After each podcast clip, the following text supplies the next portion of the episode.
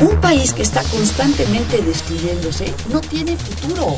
Va a estar marcada fundamentalmente por una recesión de la economía mundial. Yo hablo del autoritarismo hasta nuestros días. Radio UNAM. Radio UNAM. Y la Facultad de Ciencias Políticas y Sociales presentan Tiempo de análisis. Me parece que tienen que darnos ya respuestas concretas. No se puede echar a andar la reforma electoral tal y como está planteada. Tenemos que seguir luchando por defender la libertad de expresión. Un espacio radiofónico donde con tu voz construyes el debate. Tiempo de análisis. Tiempo de análisis.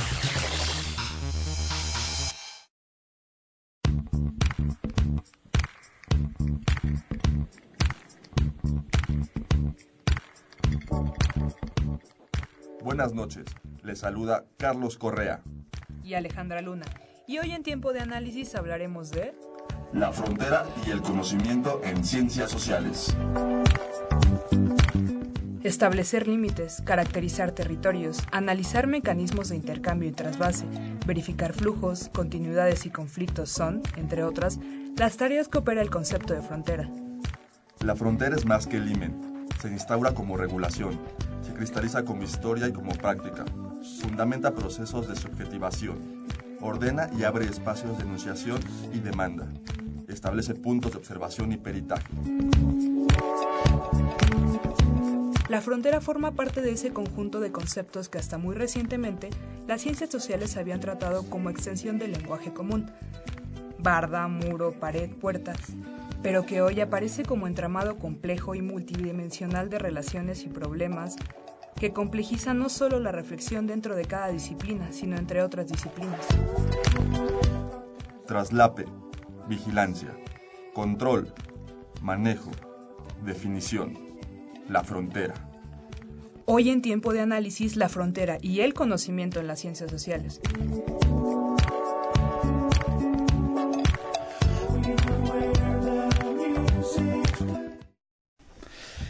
Hola, buenas noches. Les saluda Ignacio Rubio. Esto es Tiempo de Análisis, programa radiofónico de la Facultad de Ciencias Políticas y Sociales.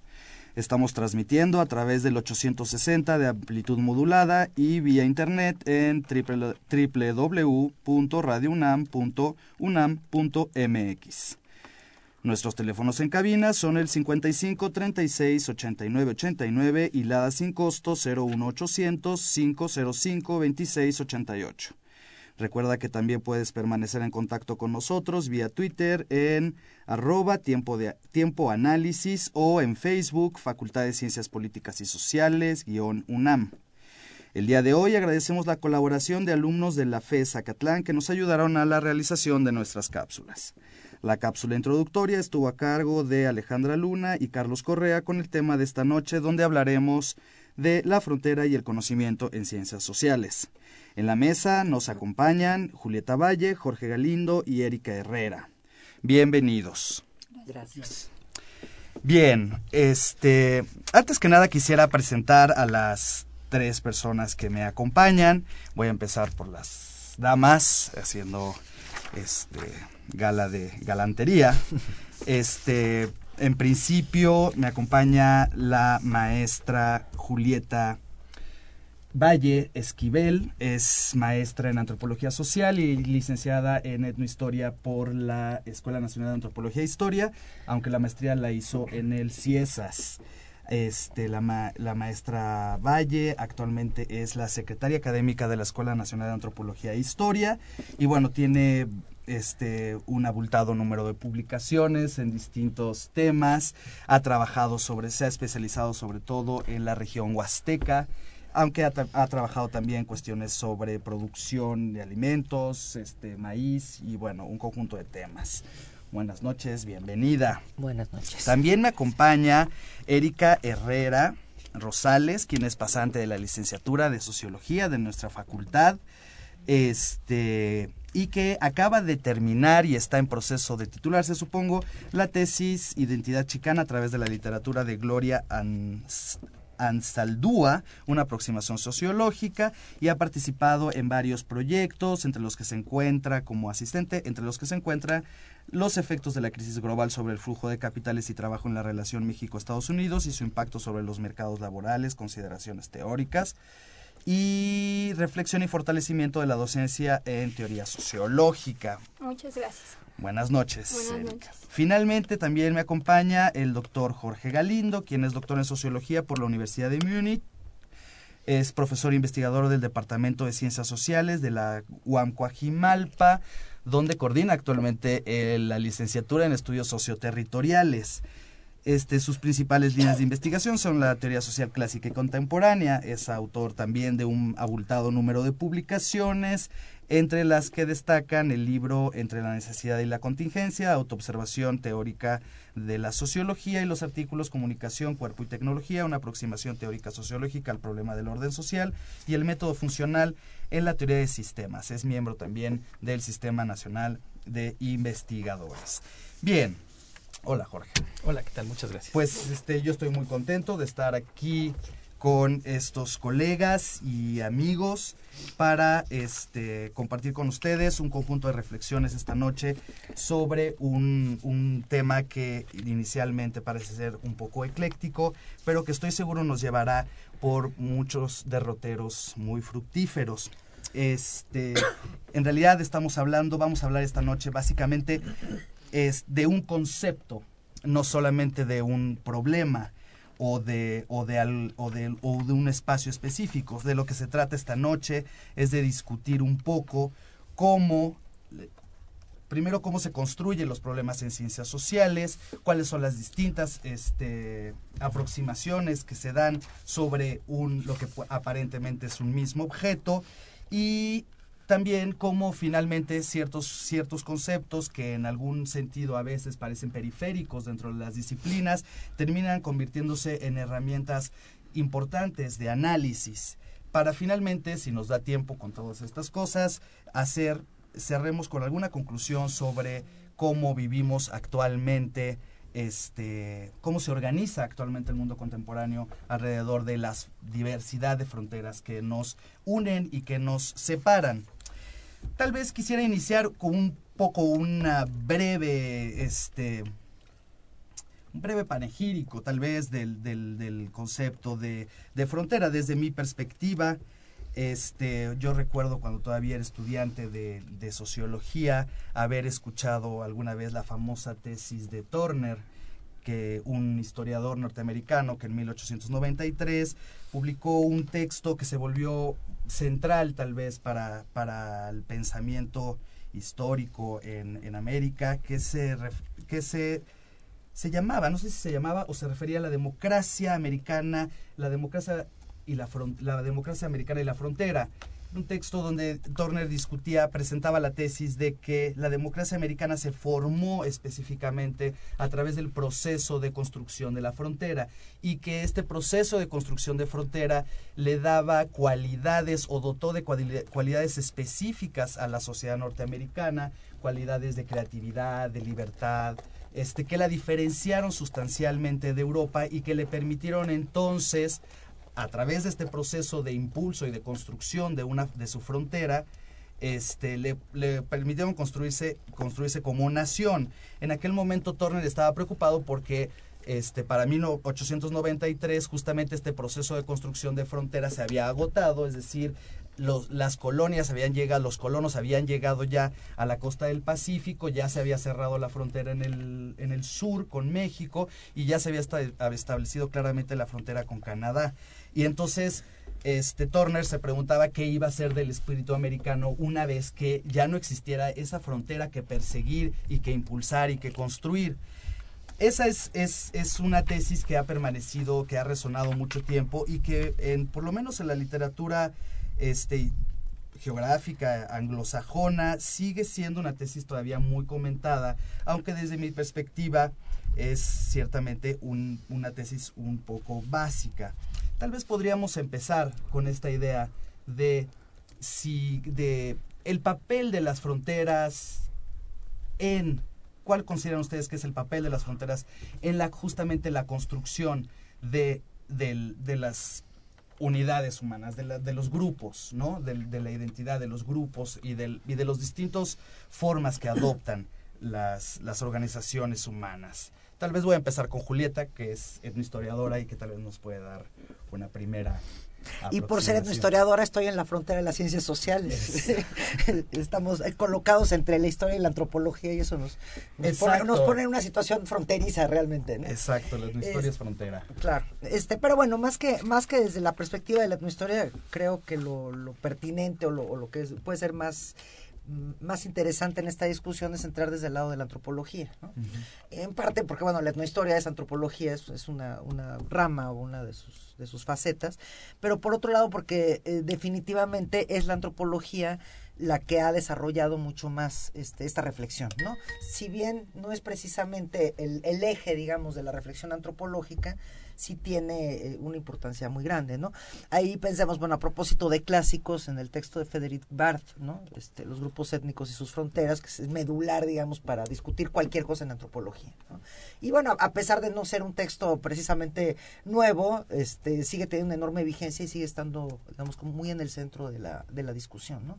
Y esto a propósito de que, bueno, el digamos, uno de los conceptos básicos, medulares eh, para trabajar en antropología, por lo menos en antropología en México, en América Latina, es el concepto de grupo étnico. Y esta es una idea de eh, que, que conlleva precisamente una frontera, una frontera de tipo cultural, una frontera entre nosotros y los otros, una idea de alteridad, una idea del otro, y que creo que de algún modo embona con lo, con lo que planteaba Ignacio hace un momento, ¿no? O sea, tenemos aquí un este una, una búsqueda permanente de cuáles son esos elementos que distinguen, que, acotan, que definen, que delimitan este, a un grupo con relación a otros. Y bueno, nosotros surgamos esencialmente en los aspectos culturales, pero inevitablemente esto se territorializa. Entonces yo creo que ese sería como el, el, lugar en el que se sitúa este, este concepto dentro de la antropología. Y en el caso concreto de México, pues bueno, eh, tenemos una, un, una costumbre metodológica, no creo que ni siquiera sea una herramienta, en realidad es más bien un atavismo que, nos, que a veces nos sirve y a veces nos estorba, que es establecer estas fronteras entre los grupos a partir de las fronteras entre el uso de determinada lengua y de otra. ¿no? Entonces se asume que nosotros y los otros está establecido a partir del uso de una lengua, ¿no? Ahora bien, digo, simplemente para problematizar, esto no, no, no, no, no nos lleva automáticamente a ningún tipo de conclusión, es más, nos, nos hace más difícil este, asir el concepto, pues bueno, queda claro que es bastante difícil marcar esta, estas fronteras, ¿no? Y sin embargo, es porque es tan problemático definir un grupo étnico que nos asimos de esta de este uso metodológico porque es lo más cómodo. Entonces, imagínense lo que significa lo demás, ¿no? O sea, si es lo más fácil decir aquí termina un grupo, empieza otro, porque se termina de hablar una lengua y se empieza con otra, pues bueno, el resto de los de, de los elementos o de los rasgos o, o, de los componentes tanto de la identidad como de este de estos territorios étnicos, pues bueno, es, es tremendamente inasible, ¿no? Eh, por lo tanto, yo, yo un poco para, que avancemos en la discusión, plantearía que en, el caso de la antropología y por ende también en la etnohistoria, en la historia, en estas disciplinas fronterizas, eh, tendríamos una preeminencia mucho mayor del concepto de región que del concepto de frontera. O sea, estaríamos más centrados en definir los territorios étnicos, los territorios de la identidad alteridad que los límites. ¿no? O sea, los límites son simplemente un abasto para poder fijar el, el objeto. ¿no? Entonces, yo creo que por ahí iría la, la, discusión de antropología y habrá que avanzar más adelante. Y además se complejiza la relación entre la geografía y justamente y otras dimensiones de la vida social, como en este caso el lenguaje, ¿no? Claro. Porque además, ¿qué pasa con un individuo, individuo que, por ejemplo, habla dos lenguas? Exactamente. ¿Y qué pasa con un individuo que habla una lengua y se mueve a otro lugar? Bueno. ¿Se lleva a la frontera con sí o no? O sea, es para la antropología el, el, el, problema de la frontera básicamente es un problema de delimitación geográfica, espacial. Geográfica. Exactamente, exactamente. Y de hecho, el concepto que se usa, que es un concepto muy elegante, es el de isoglosa, ¿no? que es, digamos, el, aquel accidente natural que eh, separa, digamos, el, el, uso de una lengua de otra, ¿no? Un río, una cordillera, un desierto, etcétera, ¿no? Y en algunos casos, y bueno, si pensamos en la geografía de México, las isoglosas son claramente identificables, pero en otros casos no.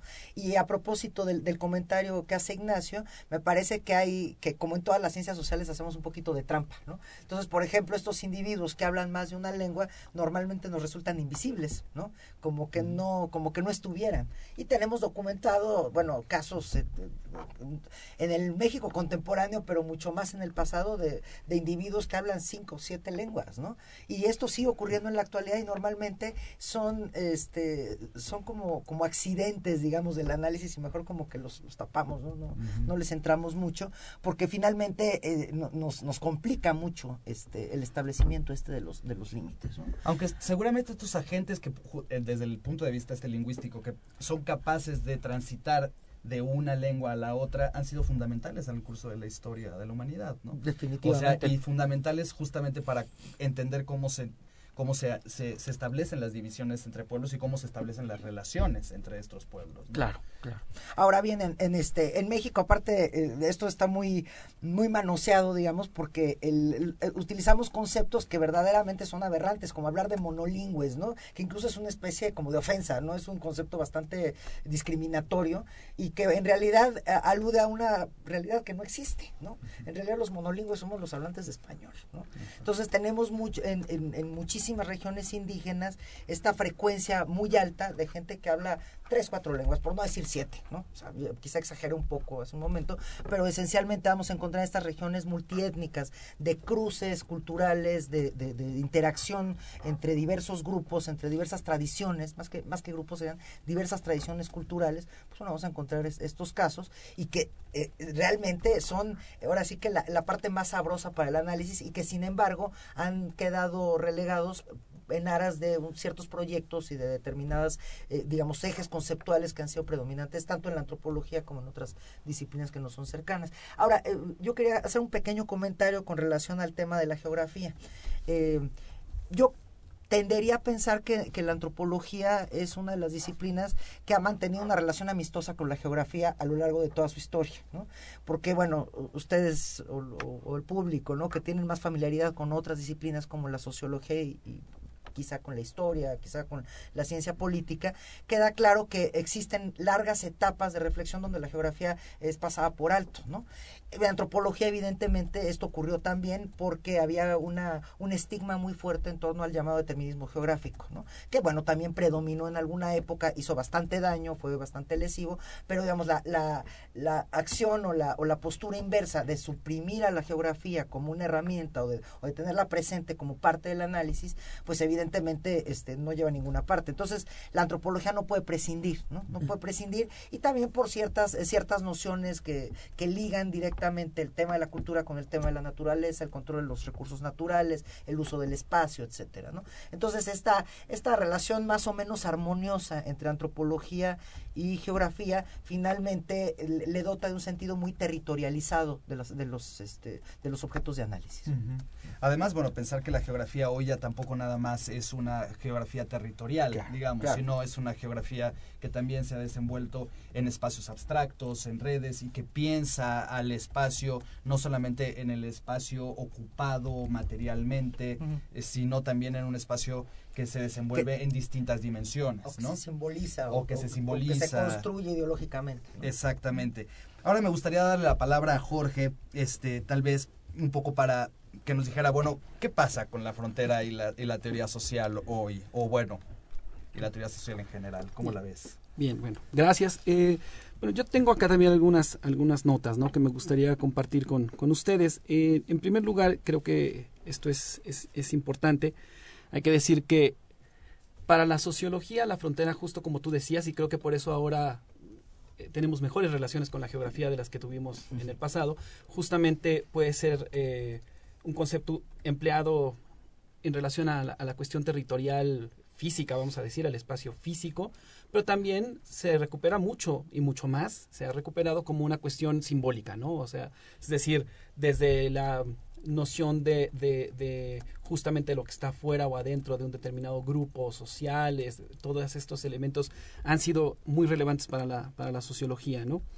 Eh, otra cosa que me parece muy importante mencionar es que también aquí el tema de la frontera para la sociología es relevante desde el punto de vista también del poder, porque hay una cuestión de, bueno, ¿quién establece la frontera? ¿El propio grupo? ¿no? que dice, bueno, hasta aquí, aquí llegué y, este es mi territorio, mi espacio, o alguien viene y dice, bueno, ustedes llegan hasta acá, ¿no? Esto creo que es importante porque en, la, en este primer eh, concepto de frontera, la, la frontera tiene una doble función. Tiene una función de delimitación, evidentemente, pero también una función de integración hacia adentro, ¿no? es decir, si yo digo, hasta aquí llegué, este es nuestro espacio, entonces... Eh, eso permite, es como, como en el, como decía Simmel, no es como en el, en los cuadros, en las obras de arte, es lo que establece justamente lo que está fuera, lo que está dentro y donde uno se puede concentrar, ¿no? Eh, mientras que en el otro caso, en el caso cuando alguien de fuera llega y establece algún tipo de cuestión de frontera, o cuando esta frontera es algo más bien práctico, muy en el sentido de lo que diría, por ejemplo, Pierre Bourdieu, de que uno sabe hasta dónde llega su espacio eh, eh, de, dominio práctico, por decirlo así, ¿no? Por ejemplo, clases sociales, que llegas a un lugar donde dices, este ya no es mi espacio, no hay una frontera formal, pero hay una frontera simbólica fuerte, porque uno pasa de una colonia a otra y de repente dice, bueno, aquí ya los códigos de comportamiento son un tanto distintos, o eh, la violencia simbólica que se, que se ejercita sobre el individuo, pues también se siente de una manera distinta, ¿no?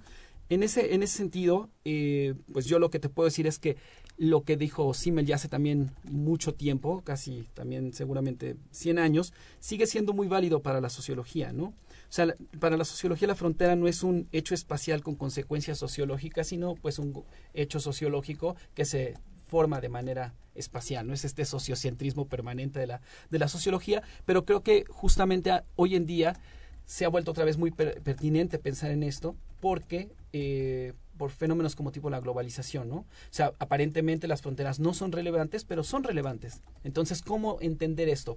Pongo un ejemplo para, para tal vez pasar a, a otras cosas, pero es decir, por un lado tenemos el fenómeno de la vigilancia cibernética que está haciendo Estados Unidos e Inglaterra, con la agencia esta de seguridad, ¿no? De que están espiando nuestros teléfonos celulares, están espiando nuestras cuentas de correo, e, es decir, ahí las fronteras aparentemente pierden como una vigencia porque no hay una forma de protección.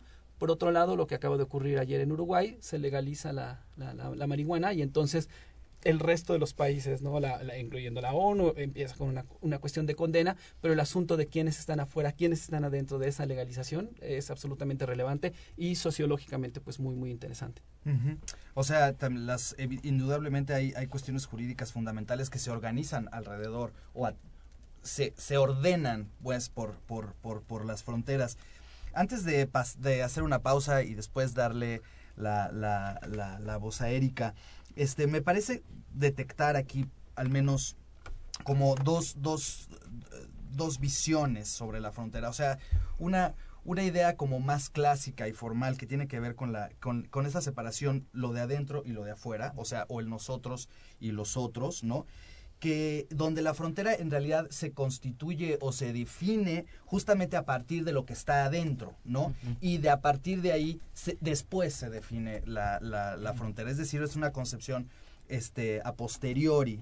Y pero también me parece que hay, y cada vez es más importante y también probablemente más difícil de pensar, es, es esta otra idea de la frontera como el objeto mismo, o sea, como, como, como no, no solamente como lo que, con, lo, lo que es el contorno de un objeto, sino como en sí mismo el propio objeto o en sí mismo un sistema de relaciones. Y que en todo caso la frontera lo único que este aparece es como la distancia que existe entre una, un conjunto de fuerzas, de relaciones, de cosas y otro conjunto de fuerzas, relaciones y demás y que esta distancia en realidad se la produce siempre el observador, nunca se produce necesariamente como desde adentro hacia afuera, por decirlo de alguna forma. Estas dos concepciones se pueden asociar al, a, digamos, a, las ideas matemáticas que también se han, se han formado, geométricas de la frontera, ¿no? Y de la, cómo la matemática, la física utiliza este, la idea de, de frontera, de límite de, objetos geométricos, este, de límite de espacios, este, eh, de estos objetos que hablábamos antes, por ejemplo, la idea de los fractales, que en realidad si uno va al límite del fractal siempre se encuentra el mismo objeto, ¿no? Hay una serie de, problematizaciones que parecen ser, por lo menos, este equivalentes con estas dos concepciones. Ahora, en las ciencias sociales este, ha sido como, se ha introducido también esta idea de frontera porosa o, y, y aparece como más que esta idea de lo de adentro afuera o, o, o, lo de a priori a posteriori, esta idea de eh, la, la, la, frontera como espacio absoluto y la idea de la frontera como espacio construido, que también ha, ha, habido algunas tensiones. Todavía hoy en día hay gente que dice las fronteras este, existen en sí, en sí ¿no? Mismas. En sí mismas. O sea, son imposibles, es imposible pensar el mundo sin fronteras, este, el mundo contemporáneo, y otras que soportarían más la tesis de las fronteras en realidad están en permanente construcción y son procesos de construcción y son sistemas en los que se van construyendo y, se, por, y por eso se mueven, se expanden, se ensanchan y y se o se diluyen. o se diluyen no entonces pueden ser porosas pueden ser transitorias pueden ser este no eh, como de distinto tipo. La, las ciencias sociales han producido tal vez como suele suceder en ciencias sociales le han agregado a la idea de frontera un sinnúmero de adjetivos como con, con la intención de atrapar este pues varios procesos de los que vamos a hablar en un momento porque vamos a una breve pausa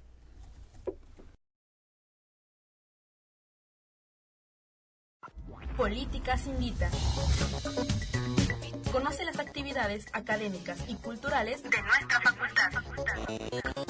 Cine, seminarios, conferencias, exposiciones, coloquios. Políticas Invita. ¿Egresaste de la Facultad de Ciencias Políticas y Sociales de la UNAM? ¿Eres de las generaciones 2003, 2004, 2005, 2006 o 2007? Entonces participa en el seguimiento de egresados. Entra a la página de la facultad en el área de noticias y eventos y da clic en participar. Sí, cuéntanos tu experiencia en ámbito laboral y opina sobre tu formación. Para mayores informes, comunícate al 5622-9470, extensión 1039 o 1201. Continuamos en tiempo de análisis.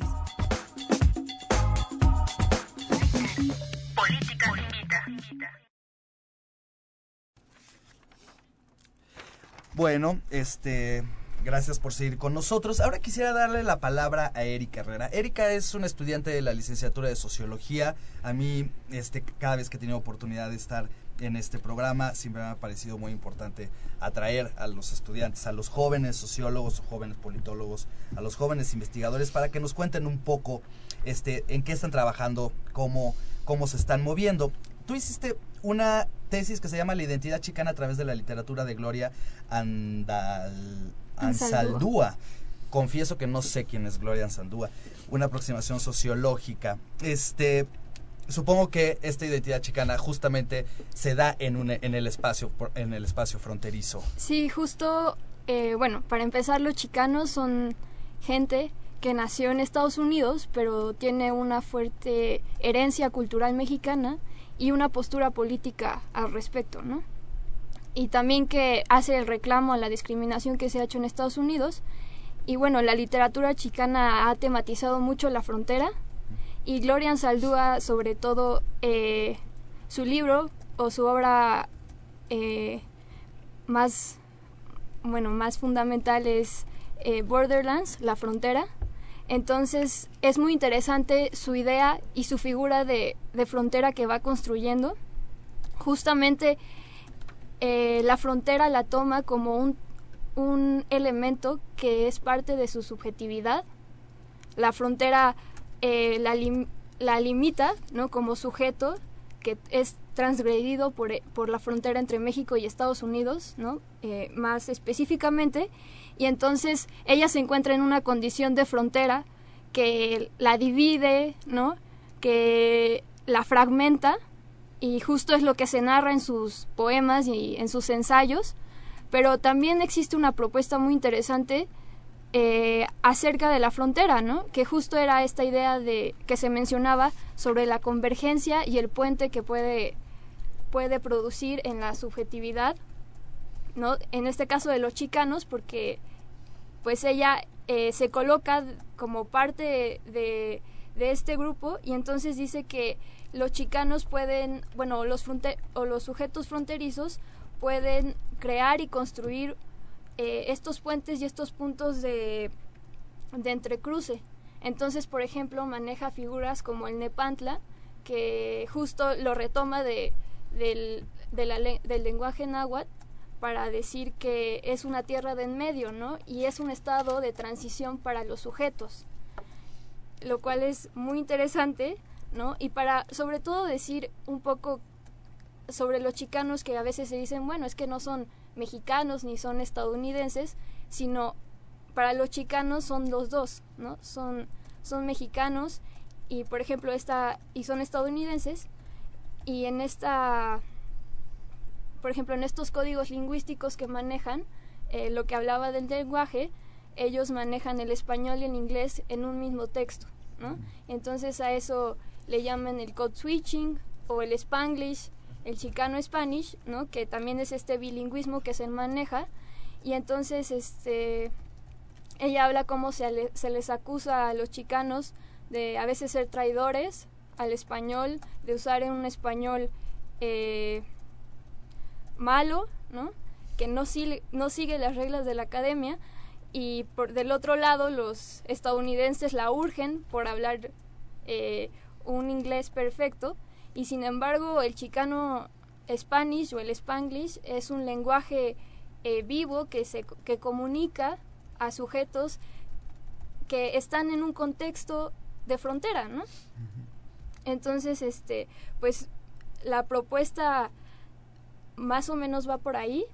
Eh, y, y, ya después este también muchas autoras chicanas la retoman para un poco este ir explorando estas nuevas figuraciones de la frontera. Ok, suena muy interesante. Además, como decías, bueno, no solamente utilizan términos en, en español y en inglés, sino también hay una recuperación de una especie de, tras, de pasado, bueno, no una especie del, del pasado lingüístico, de incorporar el, el, náhuatl u tal vez otra, alguna lengua, no sé, este Yuto Azteca. sí, yuto, Azteca. Sí, además con, Este, con, la cuestión esta del mito de Aztlán y demás, ¿no? Hay, hay como, como una fuerte fantasía alrededor de todo lo que tenga que ver con el imperio Tenochca y los orígenes que supuestamente son en, en, la, en, las, en, estas zonas de California, ¿no? Bueno, en realidad es una, una, no hipótesis, es más bien una construcción ideológica, pero que ha sido muy potente en esta zona, ¿no? Sí, sí. Ahora, estos los chicanos, entonces, en, en esta literatura, según estoy entendiendo, aparecen también como, como transgresores inicialmente, como Sí. aquellos que son capaces de transitar esta, es- bueno, no solamente de cruzar y de servir de puente, pero sino que permanentemente su misma existencia transgrede esa, esa frontera política y también en este caso muchas, bueno, geográfica, hay un río, no hay, hay, hay varias barreras geográficas que las podríamos llamar barreras en vez de fronteras, ¿no? Sí, eh, Gloria se, este, rescata esta idea, ¿no? De que es desle- deslegitimada por estar en la frontera y ahí encuentra más sujetos como fronterizos, ¿no? Según lo que ella describe y según lo que ella narra. Igualmente serían como los migrantes mexicanos a los que encuentra en este espacio fronterizo y que aún así, este, incluso existe eh, Gloria Saldúa eh, trabaja una idea muy interesante ahí sobre la frontera de los migrantes que no termina cuando llegan a México, ¿no? Digo, a Estados Unidos, eh, sino que la frontera se expande para cua- se expande hasta el lugar donde llegan a trabajar. O sea, es decir, uno piensa que cuando cruzan la frontera, pues ya llegaron a Estados Unidos, pero eh, realmente esta, estos sentimientos de inseguridad, ¿no? De ambigüedad y de, y de miedo eh, se encuentran, ¿no? Eh, ya cuando están trabajando allá por miedo de ser deportados y, los chicanos, ¿no? Un poco se alinean en esta, eh, bueno, en esta, en este reconocimiento, ¿no? De estos otros sujetos fronterizos que ellos nombran, que también podrían ser eh, los homosexuales, porque también se ha trabajado la frontera eh, de género, ¿no? Las divisiones, o mulatos, ¿no? Les dicen half-breed. Entonces, eh, también existe esta posibilidad de encontrar otros, otros sujetos que están pasando un poco por, por la misma situación. Ok, qué interesante. Este, ¿tú querías decir algo? El, la idea fundamental, o sea, de, este, de estos, de, desde la perspectiva de la subjetividad, ¿no? De cómo se constituyen subjetividades transfronterizas o, o subjetividades que no que están conectadas con espacios que lo que podríamos llamar espacios fluidos y demás está cada vez más también asociada a, a las formas o, o nos permite acercarnos también a las formas en que actualmente se piensa el propio espacio, por ejemplo. La idea de que eh, las carreteras ya no conectan dos puntos, sino que la carretera misma es, es el elemento fundamental del sistema. La idea de que existen nodos y que los no, que los nodos están conectados a redes y que estas redes y mallas, que ya son justamente empieza a haber una vez una confluencia disciplinar aunque sea a, a, nivel metafórico probablemente este en donde esta, este problema del de cómo separamos y cómo se organiza socialmente la vida la vida de los grupos, de, la, de los estados, de las, de las regiones y los territorios, pero también de los barrios, de las casas, por ejemplo, una vez más pensando en Bourdieu, cosas así, de las fronteras que constituyen en realidad un conjunto, se, las erigimos permanentemente como elementos sustanciales para crear nuestra subjetividad y que sin, sin ellas no podríamos ni siquiera encontrarnos o con otros similares o con otros diferentes, me parece que está cada vez más cobrando, cobrando, cobrando relevancia. Bueno, no me parece, está cada vez más cobrando relevancia entre las disciplinas sociales y empieza a poner este concepto de sistema justamente a la orden del día, ¿no? O sea, pareciera ser que el, propio sistema empieza a sustituir la idea de, de, de, de o, o, complejiza la idea de frontera. No sé, ¿les hace algún sentido esta, este planteamiento, Jorge? Bueno, de hecho, eh, habría que, que decir una serie de cosas que me parece también son muy interesantes. La, la primera es que, por un lado, lo que nosotros vemos es, es este, esta cuestión de los, los individuos o los grupos en lugares particulares generando estas narrativas, estas identidades, estas subjetividades. Por otro lado, tenemos eh, algo que podríamos denominar una suerte de, irrelevancia física de fronteras, pero no simbólica, como decía yo hace un momento. Por ejemplo, por ejemplo, para la política, para el derecho, la, las fronteras son fundamentales, ¿no? El derecho pues tiene una vigencia en un territorio, para la política también el territorio es algo fundamental, pero otros ámbitos, como por decir algo, la ciencia o tal vez la economía en algún sentido, van más allá de, la, de los aspectos de frontera. O sea, sería difícil decir que existe una ciencia mexicana o una ciencia chicana o una ciencia, es, es, decir, pues sería una cuestión que en, de alguna manera eso es, eso es, algo que es justamente global, ¿no? Bueno, los antropólogos no. sí hablan de la antropología mexicana. Ah, claro, por supuesto. claro, pero, pero es decir, bueno, eso ahí podríamos tener una, una cuestión polémica porque justamente, o sea, que existan ciertas coloraturas regionales o locales es una cosa, pero el concepto mismo de antropología remite a una, a una cuestión muchísimo más amplia que una, que una cuestión de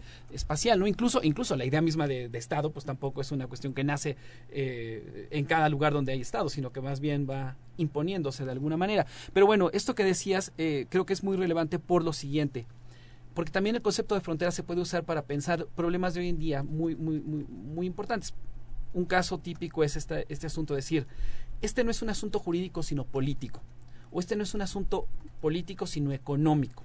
Es decir, las fronteras ya no nada más son territoriales, sino son también simbólicas y tienen una, una cuestión de sentido muy importante, porque aquí el tema es, bueno, determinados elementos, cómo poder establecer si son político-económicos, si tiene ahí relevancia o no usar el concepto de límite o frontera, o si de plano lo que vivimos es algo muy en el sentido de lo que diría Bruno Latour, sería un actor red que está justamente, como tú decías ahora, completamente... Eh, vinculado, ¿no? Y entonces lo que tendríamos sería política, política, derecho, eh, economía, todo absolutamente junto, ¿no? O sea, creo que, creo que por eso también el, concepto tiene que ser repensado, ¿no? Porque hay muchos elementos de la realidad social que hoy en día, en donde hoy en día vemos, por un lado, insisto, una relevancia, de repente algo que pareciera ser irrelevancia, o al menos no una relevancia territorial, sino absolutamente simbólica, ¿no? Y nada más para cerrar esto que tú decías respecto a eh, justamente los propios fenómenos como sus fronteras, ¿no? Esto, esto creo yo que, que es algo, es algo muy interesante porque justamente, es decir, eh, hay autores como Niklas Luhmann que dicen, ¿no? Bueno, eh, dicen, la vivimos en una sociedad mundo, por ejemplo, donde lo que va generando, los sistemas van generando sus propias fronteras, ¿no? Y justamente la reproducción de sus operaciones es lo que establece la, la frontera. es decir, ¿Hasta dónde va a llegar la economía? Pues hasta donde se pueda economizar algo. hace, hace un siglo era difícil pensar que pudieran establecerse costos de, de, de, de, mm, por ejemplo, de seguros para la vida, ¿no? O sea, pero hoy en día se puede economizar o se puede, en el sentido de volver económico, algo así, o hasta dónde se puede politizar, o hasta dónde podemos llevar el derecho. Entonces creo que también eso es algo muy interesante porque las propias fronteras simbólicas también se mueven y justamente no, no, no se pueden establecer a priori, sino que en la misma realidad empírica nos van mostrando esta, esta eh, carácter flexible.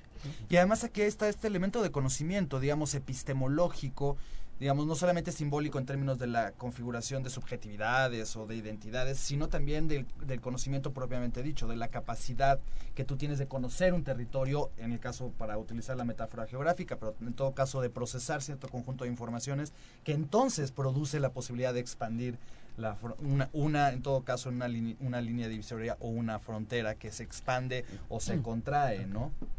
Bueno, yo, yo lo, lo, que quería mencionar es que me parece que dentro de la antropología existen dos, dos fenómenos que son objeto de estudio así sine qua non, ¿no? Muy, muy de la antropología y que posiblemente otras disciplinas sociales también lo aborden, e incluso otras disciplinas en su conjunto, ¿no? Y que, eh, digamos, son, son dos procesos que aparentemente son antagónicos, pero que sean de manera simultánea en el mundo contemporáneo. Y yo me atrevería a decir que no tiene, no, no, no es privativo el mundo contemporáneo, sino, sino, que a lo largo de la historia han ido ocurriendo con, con diversas modalidades, que por un lado son estas reivindicaciones étnicas eh, fincadas en, la cuestión de la autonomía, que digamos sería eh, un, un refrendo de territorios ancestrales ligados con eh, justamente la política, la administración, este, el derecho, etcétera, etcétera, ¿no? Ahorita abundaría un poco con eso en el caso de México, que es muy, muy paradigmático, y el otro, obviamente, es el, el proceso, los procesos migratorios, ¿no? Y procesos migratorios que, que, me parece que de manera muy panfletaria se les refiere siempre como, como un hecho de la transnacionalización, como una cosa muy del momento que ha ocurrido eh, desde la segunda mitad del siglo XX, como si no tuviera antecedentes en la historia, ¿no? cuando en realidad la historia de la humanidad es la historia de las migraciones, la historia de las del, poblamiento de los territorios y su despoblamiento y los desplazamientos. ¿no? Ahora bien, el, el caso del, del fenómeno migratorio, que bueno, es, es un gran tema, me parece que cuando cuando lo, referimos específicamente a migraciones de grupos étnicos, nos brinda un panorama verdaderamente fascinante y tremendamente complejo para poder justamente discutir la noción de frontera. ¿no?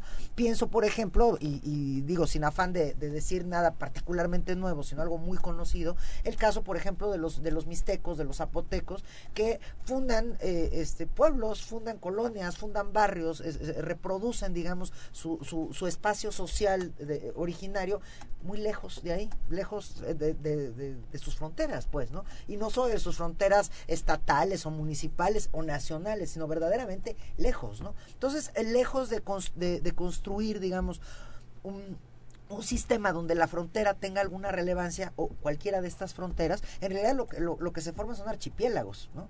Y entonces esto verdaderamente nos, nos, nos pone en entredicho hasta dónde es operativo la noción de frontera, ¿no? En el caso contrario, cuando hablaba yo de, la cuestión de las autonomías, finalmente eh, es una, una reconstrucción de sistemas donde están interactuando el territorio, la tierra, o sea, más allá del territorio, la tierra como, como espacio de labor, como espacio de vida, de transformación de la naturaleza, etcétera, sistemas políticos, derecho consuetudinario, etcétera, ¿no? Entonces esto eh, de algún modo eh, refrenda o, pone muy en el centro esta idea que yo manejaba en un inicio, ¿no? El nosotros y los otros, nosotros autónomos frente al, frente al otro que puede ser el Estado, este, la sociedad criollo mestiza, etcétera, etcétera, ¿no? Entonces yo creo que son dos fenómenos que están vigentes, que bueno han ocurrido a lo largo de, toda la historia, pero que en este momento nos ayudan o, por lo menos nos abastecen de herramientas para poder discutir esta, esta noción de frontera cosificada, ¿no? Que, que de algún modo es la que nos mete ruido, ¿no? A veces no, no queremos como, como utilizar el concepto y por eso toda esta adjetivación incluso rayan en lo ridículo, ¿no? Que si es porosa, que si son con fines difusos, que si... O sea, finalmente estamos diciendo lo mismo, ¿no?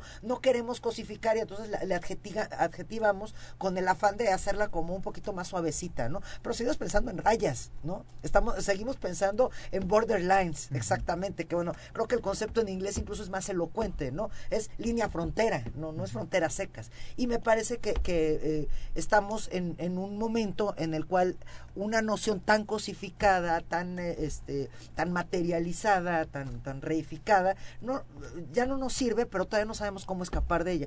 Y son realmente los procesos sociales los que nos dan la pauta, nos dan la pista para por dónde entrarle, ¿no? Y, y bueno, pues un poco ahora sí que este todo mundo defiende su su coto de conocimiento. A mí me parece que los los fenómenos que son característicos del mundo indígena en México y en en otras regiones del mundo, en otras partes, finalmente pueden ser como la puntilla para poder entender esto, porque también nos dan, nos, dan este sentido de una enorme antigüedad y de, un, de una enorme trascendencia a lo largo de la historia estos fenómenos. No son, no son ni nuevos, ni son producto de las, del, mundo este, transnacionalizado, ni de estas cuestiones. Son los hechos constitutivos de la sociedad humana, o de las sociedades humanas en plural. ¿no? Entonces creo que es nuestro gran laboratorio, son dos grandes laboratorios a través de los cuales podemos este, plantear esto. Y quiero cerrar con un, con un cuentito muy chiquito, ¿no? En, en la Huasteca, eh, se, la definición de la región está establecida a través de un mito de origen. Eh, se supone que el dios Rayo se enoja con los hombres por razones que no voy a contar y le pega con su bastón a un cerro, a un cerro primigenio, que es un cerro enorme que está relleno de agua y de, abastecimientos, de, de, bastimentos. ¿no? Le pega al cerro, el cerro se rompe en cuatro partes y ahí donde caen los cuatro pedazos es, donde se, se, ponen como las mojoneras, digamos, del territorio. Y entonces en las narrativas contemporáneas, bueno, antes, antes se hablaba de dónde habían caído los, los pedazos de cerro, incluso se nombraban cerros visibles en la región. Ustedes saben, la que es una gran planicie este, costera con, con las estribaciones de la Sierra Madre Oriental. Entonces decían, ese cerro, ese cerro, ese cerro eran cuatro, ¿no? Y ahora dicen que uno de los pedazos está del otro lado de la frontera está en Estados Unidos, ¿no? Entonces, incluso hay una resignificación mitológica mm. para redefinir el territorio y redefinir hasta dónde llegamos, hasta dónde estamos nosotros y empiezan los otros, ¿no? Yo creo que es un, caso muy elocuente que, me, que, vale la pena comentar, ¿no? Antes de, de, pasar a, a, intentar cerrar y sacar algunas conclusiones y darles la palabra una vez más a cada uno de ustedes, tal vez Jorge, yo creo que con lo que acaba de decir Julieta, me da la sensación de que la sociología ha sido menos territorial siempre, tradicionalmente, este, y que justamente, bueno, el caso de Simmel es, es, es, importante, pero como que ha tenido una relación distinta con el concepto de frontera, o sea que no ha sido menos espacial, este o eso es un mito este bueno, este, en estos pocos minutos va a ser difícil tratarlo con, con detenimiento. O sea, te puedo decir que hay algo de cierto en eso. Es decir, claramente no en los autores clásicos. Es decir, claramente no en Max Weber, claramente no en Durkheim, claramente no en Simmel. Eh, el asunto tiene más que ver ya con el funcionalismo de los años 50, con Parsons y la idea de modernidad, ¿no? Es decir, como ese era un proceso que se pensaba como inevitable, necesario, que iba a llegar a todos lados, pues de repente era, era un poco absurdo pensar en fronteras porque la modernidad llegaría a México, cruzaría las fronteras y las haría en algún sentido irrelevantes eh, al menos desde el punto de vista de este proceso. Entonces creo que sí, la sociología tuvo un momento fuerte de ser poco espacial, pero eh, te digo, pero incluso en el momento en el que Parsons está desarrollando esto, hay otros autores como Schutz, que está hablando claramente también de cuestiones desde la fenomenología sobre el espacio, Goffman, que habla del backstage y el front, o sea, el frente y el tras bambalinas en la interacción. O sea, creo que hay muchos, pero bueno, yo, yo eh, diría que hoy en día las, tanto en sentido metafórico como efectivo, Bourdieu, por ejemplo, o Latour, o sea, traen al, al, espacio eh, completamente de vuelta a la, a la, reflexión sociológica, aunque bueno, los compartimos. Bourdieu y Latour son muy antropológicos sociológicos. ¿no? Bueno, nos quedan en realidad desgraciadamente pocos minutos. Este, tal vez un poco retomando lo que acaban, un poco de lo que acabamos de decir todos. Le empezaría dar, dando la palabra a Erika, un minutito. Este, la idea de frontera te sirvió para algo. Bueno, aparte de que la utiliza la, la, autora que trabajas, ¿tú pensar en la frontera te, te permitió? ¿Cómo lo utilizaste el concepto? Eh, pues sí, lo, lo, lo, utilicé para ubicarme un poco, ¿no? Este, aunque un poco como se mencionó, eh, a veces quizá está de más esto de distinguir y de, y de dividir, pues sí te sitúa en un, en un punto de dónde partir. Entonces, este, para mí fue útil en ese sentido. Como poner un, un, una referencia, digamos, Ajá, ¿no? exacto. Un primer puntito y de ahí empezar a tejer las cosas, una marca. Sí, ok. sí. Y bueno, tal vez la pregunta más general, la frontera, Julieta ya dijo algo, tal vez en el mundo contemporáneo las fronteras se han reificado, se están disolviendo y ya es un concepto que empieza a perder vigencia o poder este epistemológico, metodológico. ¿Alguna idea para cerrar? Pues yo lo que diría es que eh, será sustituido y luego regresará, ¿no? Como sucede este siempre en las ciencias sociales. Se ponen de moda conceptos, se, resignifican, se sustituyen por otros y luego regresan con, con otros componentes, ¿no? Yo, yo pensaría que ahorita, por lo menos en el caso de la antropología, es, es, de, de- es un objeto de mayor reflexión y tiene mayor potencial la, la región, definitivamente, ¿no? Que viene a sustituir la vieja noción de área cultural, que bueno, también está estigmatizada por, por estar asociada a determinadas corrientes teóricas que, por el momento están pasadas de moda también. Y bueno, se sustituye un concepto por otro, pero esencialmente estamos hablando de lo mismo. Estaremos viendo aquellos, aquellos eh, eh, campos o aquellos, aquellos territorios en los cuales hay una serie de rasgos culturales compartidos y que pueden ayudar a definir y que están asociados directamente con cuestiones de identidad y con cuestiones de orden político, entre otros estos temas de la autonomía y demás, ¿no? Yo creo que ahorita la, la frontera este, nos estorba un poco y nos sirve más la región, pero regresar a la frontera. Salvo para lo que tiene que ver con los estudios, valga la redundancia, fronterizos, que son en sí mismo un campo de conocimiento de las ciencias sociales. Yo diría que ya son una nueva disciplina, ¿no? Porque convergen la sociología, la antropología, la psicología, bueno, un conjunto de, de disciplinas para tratar la problemática específica de estos campos eh, eh, fronterizos y específicamente el más importante del mundo, que es la frontera entre México y Estados Unidos, para acabar pronto, ¿no? Sí, que no es cualquier cosa. No es cualquier la cosa. frontera más larga, más conflictiva, con mayor Con mayor flujo de con población, mayor flujo y, de, y de, de toda clase de cosas. Jorge, algunas. Eh, que independientemente de, de, de lo que pase en términos conceptuales, es decir, que te- como te decía, creo que ahora se está recuperando de otras formas, ¿no? El concepto de frontera, eh, de límite, etcétera. Algo por lo que va a seguir siendo relevante es porque la gente sigue pensando en términos de fronteras y entonces reconociéndola como exacto un objeto, exacto ¿no? entonces ahí es como decía William Thomas lo que definimos como real es real en sus consecuencias Bueno, y mientras el derecho encuentre y la geopolítica se maneje todavía, se estructure así, esta idea de un mundo Sí, sin fronteras la- y demás. los este, actores sociales en su conjunto los políticos y, y- y los grupos Pero bueno, a propósito de, de cuestiones este, jurídicas y políticas, para terminar, también en la antropología es en, en donde encontramos el punto de partida para una, para una crítica demoledora del concepto de frontera, porque es donde encontramos grupos binacionales. O sea, los grupos étnicos que están situados históricamente en la frontera son los primeros en adquirir esta condición que es singular dentro de un campo en el que la frontera es una raya, es una barda, es una cosa infranqueable, ¿no? Entonces está, es, es franqueable por la cultura, por la tradición, por la historia y por una reivindicación política, ¿no? Ni más ni menos. Bueno, pues nos están indicando que se nos acabó el tiempo. Este, se han quedado muchas cosas en el tintero. Por lo pronto, hablar de los estudios de fronterizos, tal vez necesitaríamos otro programa, pero Nos siempre nos pasa vez. lo mismo, nos quedamos con ganas de otro programa. Este, voy a leer unos, unos breves agradecimientos. Este, bueno, les agradezco a todos nuestros radioescuchas por sintonizarnos y recuerden que el próximo miércoles en punto de las 8 de la noche tenemos otro programa de tiempo de análisis donde Marco Antonio Castillo y otras personas nos hablarán sobre migración justamente. Recuerda por próximo miércoles a las 8 de la noche por el 860 de amplitud modulada. Síguenos vía Twitter en arroba tiempo y en Facebook Facultad de Ciencias Políticas y Sociales. Este programa es producido por la Coordinación de Extensión Universitaria de la Facultad de Ciencias Políticas y Sociales a cargo de Roberto Ceguera. Estuvo en la cabina y operación Gerardo Zurrosa, en la coordinación de producción Claudia Loredo, en la producción de cápsulas y montaje Guillermo Pineda, Elizabeth Ayala y Tania Morales, en formatos Gustavo López y en redes sociales Carlos Correa. Se, se despide de ustedes Ignacio Rubio, buenas noches. Esto fue Tiempo de Análisis. Tiempo de análisis. Una coproducción de Radio UNAM y la Coordinación de Extensión Universitaria de la Facultad de Ciencias Políticas y Sociales.